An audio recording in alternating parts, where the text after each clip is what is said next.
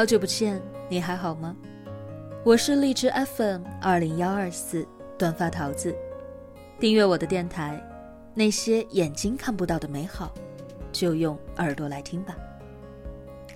今日份的故事依然是：有什么样的国民，就会有什么样的国运的下半部分。文章原标题：看懂我和我的家乡背后的五个彩蛋，才真正看懂了中国。作者王耳朵，上不知天文，下不知地理，中间略懂一点人生歪理。关注微信公众号“王耳朵先生”，一个路见不平就忍不住一声吼的中年 boy。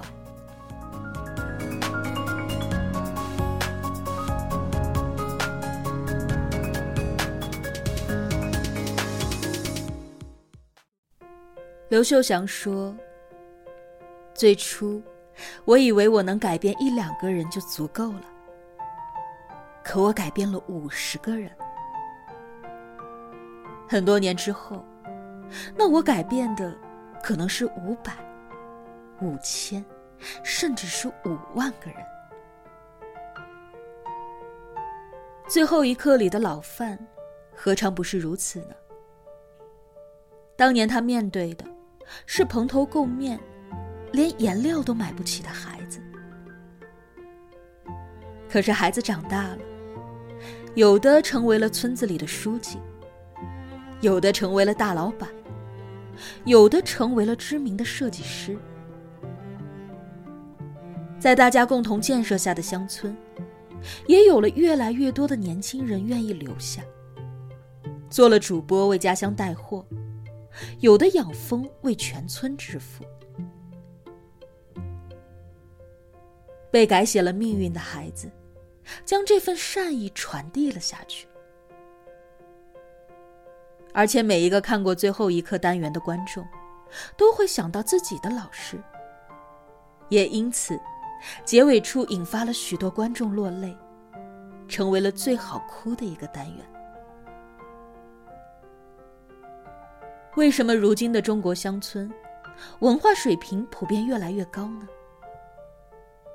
正是因为有片中的老范，现实当中的刘秀祥们，从苦难中走出来，又回到苦难当中改变的，生于平淡，却活成了一束光，点亮了万丈的光芒。电影第四个单元《回乡之路》当中，有一个镜头很震撼。那是闫妮饰演的闫飞燕，回到了阔别已久的故乡陕西榆林，可记忆仍然停留在年少时常见到的漫天黄沙。那时的榆林被称为驼城，意为沙漠之城。中国四大沙地之一的毛乌素沙地，有一半在这里。天下苦毛乌素久矣。在这里，沙尘暴是一种常见的天气。黄沙蔽日是一个写实的词。村庄、农田、墓地，随时都有着被吞没的危险。人们一出门就灰头土脸，一张嘴就是一口沙。洗澡是一种奢侈，连饮用水都要省着喝。可就在今年，影片当中这一片存在了上千年，在严飞燕心中留下了巨大童年阴影、总面积四点二二万平方公里的大沙地，被陕西人民干掉了。毛乌素即将从陕西版图上消失，几乎全部变成了绿洲，够惊叹吗？那它背后的沙地之旅故事？更为动人。从一九五九年起，这里的人们就开始了与毛乌素沙漠的战争。宁可治沙累死，也不能叫沙漠欺负死。他们用手挖，用肩扛，自学背苗、扎林、剪枝、一个坑一个坑的固沙，一铲子一铲子的种树。爷传父，父传子，种树造林，引水治沙，一干就是七十年。这里面有太多的名字。牛玉琴，曾经是一个手无缚鸡之力的小姑娘，却硬是顶着狂沙，带领着村民种下了两千七百万棵树苗。殷玉珍，用家里唯一值钱的羊换来了六百株树苗，掏粪干活不要钱，只要树苗。背苗、扎林、剪枝，种上被吹倒。吹倒了再种上，还有时光营、乌云思庆、王果香、边兆芳，他们都和电影里邓超饰演的乔树林一样，曾不被理解，孤独的战斗着，但咬着牙坚守，才有了后来的奇迹。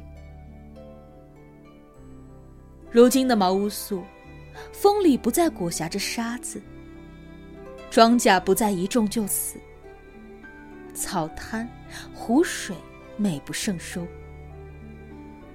回家之路当中，严飞燕记忆里的漫天黄沙，再也不会出现了。谁不希望自己的家乡山美水美呢？有些人搭上了半辈子的光阴和性命。就是为了给家乡换一片天地。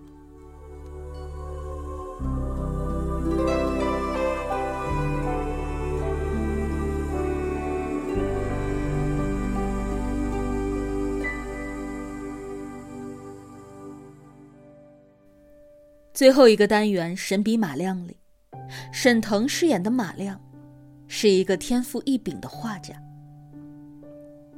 玛丽饰演的妻子以他为荣，为了他的前途，甚至敢和领导动手。可在岳父母的眼里，那个没出息的马亮，竟然偷偷的放弃去列宾美术学院进修的机会，瞒着怀孕的妻子去农村扶贫。好端端的一个画家，偏要种地插秧，闹出了不少的笑话。图啥呢？只为了那一句：“我们的村庄真的老了，年轻人都走了，我能为他做点什么呢？”其实像他一样，在无数人都追求城市里的六便士时，有人正走在相反的路上，更愿意抬头看一看故乡的月亮。在中国的西南部。有一个盐博村，曾是这里最贫困的村庄。二零零一年，村子还不通路，不通电，没有自来水。可如今，这个村子有了煤干石砖厂、养殖场、酒厂，集体资产高达九千二百万元，家家户户住上了二层小楼。二十年。一个闭塞的小山村的巨变，很大程度上要归功于一个人——党委书记于留芬。当年，他接起这个贫困村的重任时，才三十一岁。要想富，先修路。三个月，他带头先挖自己家的地，把村里那一条羊肠小道。修成了一条四米宽的通村大路，又到处借钱，带领着大家办集体企业，甚至不惜把儿子结婚要用的婚房拿出来抵押贷款，为村子建了厂房。为了一村子老老小小的幸福，于留芬搭进去的是自己的幸福。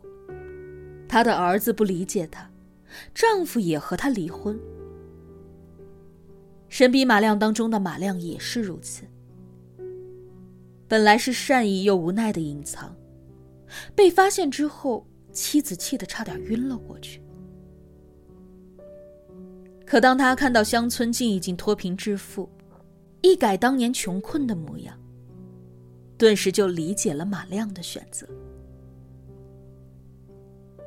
这些年，有多少乡村得以改头换面？这背后，是无数基层干部的青春。时光匆匆，在条件艰苦、任劳任怨的扶贫工作当中，他们变老了。可是中国的乡村，因为有了他们，变得越来越年轻了。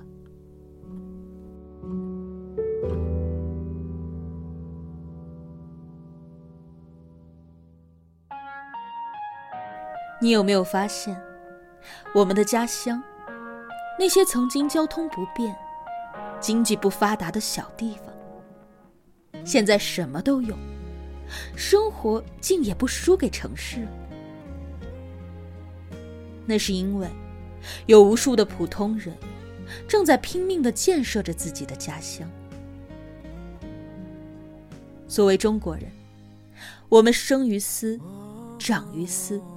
回报于斯，都是基于对脚下土地最深沉的爱。在你没有意识到的时候，这片土地上的人民正在不遗余力的让家乡变得更好。这些年，中国的高铁从无到有，又到现在的世界第一。这些年，中国新增森林面积冠绝全球。甚至远超其他国家的总和。这些年，中国的道路正在向过去难以想象的地方延伸开去。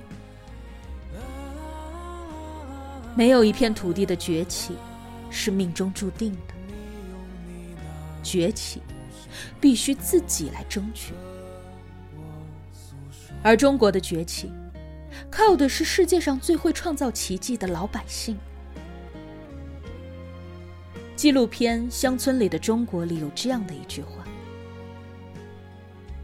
不管世界如何变化，这块土地上的人们都会报以极大的热情，日复一日的拼搏奋斗，周而复始，生生不息。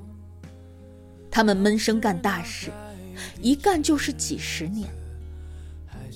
有什么样的国民？”就会有什么样的国运？二零二零只剩三个月，这一年，我们都经历了太多了。如果你要问我，国庆长假去哪儿玩最好呢？我的回答会是回家。没有什么比合家团圆，一起看《我和我的家乡》这样一部欢喜且感动的电影来得更温馨。在这里没有什么大角色，有的全是如你我一般的小人物。可每一个小人物的能量汇聚在一起，便有了日益强大的中国力量。站在我们生长热爱的故土，看着它从沧桑当中走来，向巨变当中走去，还有什么能比这？更让人心潮澎湃的呢。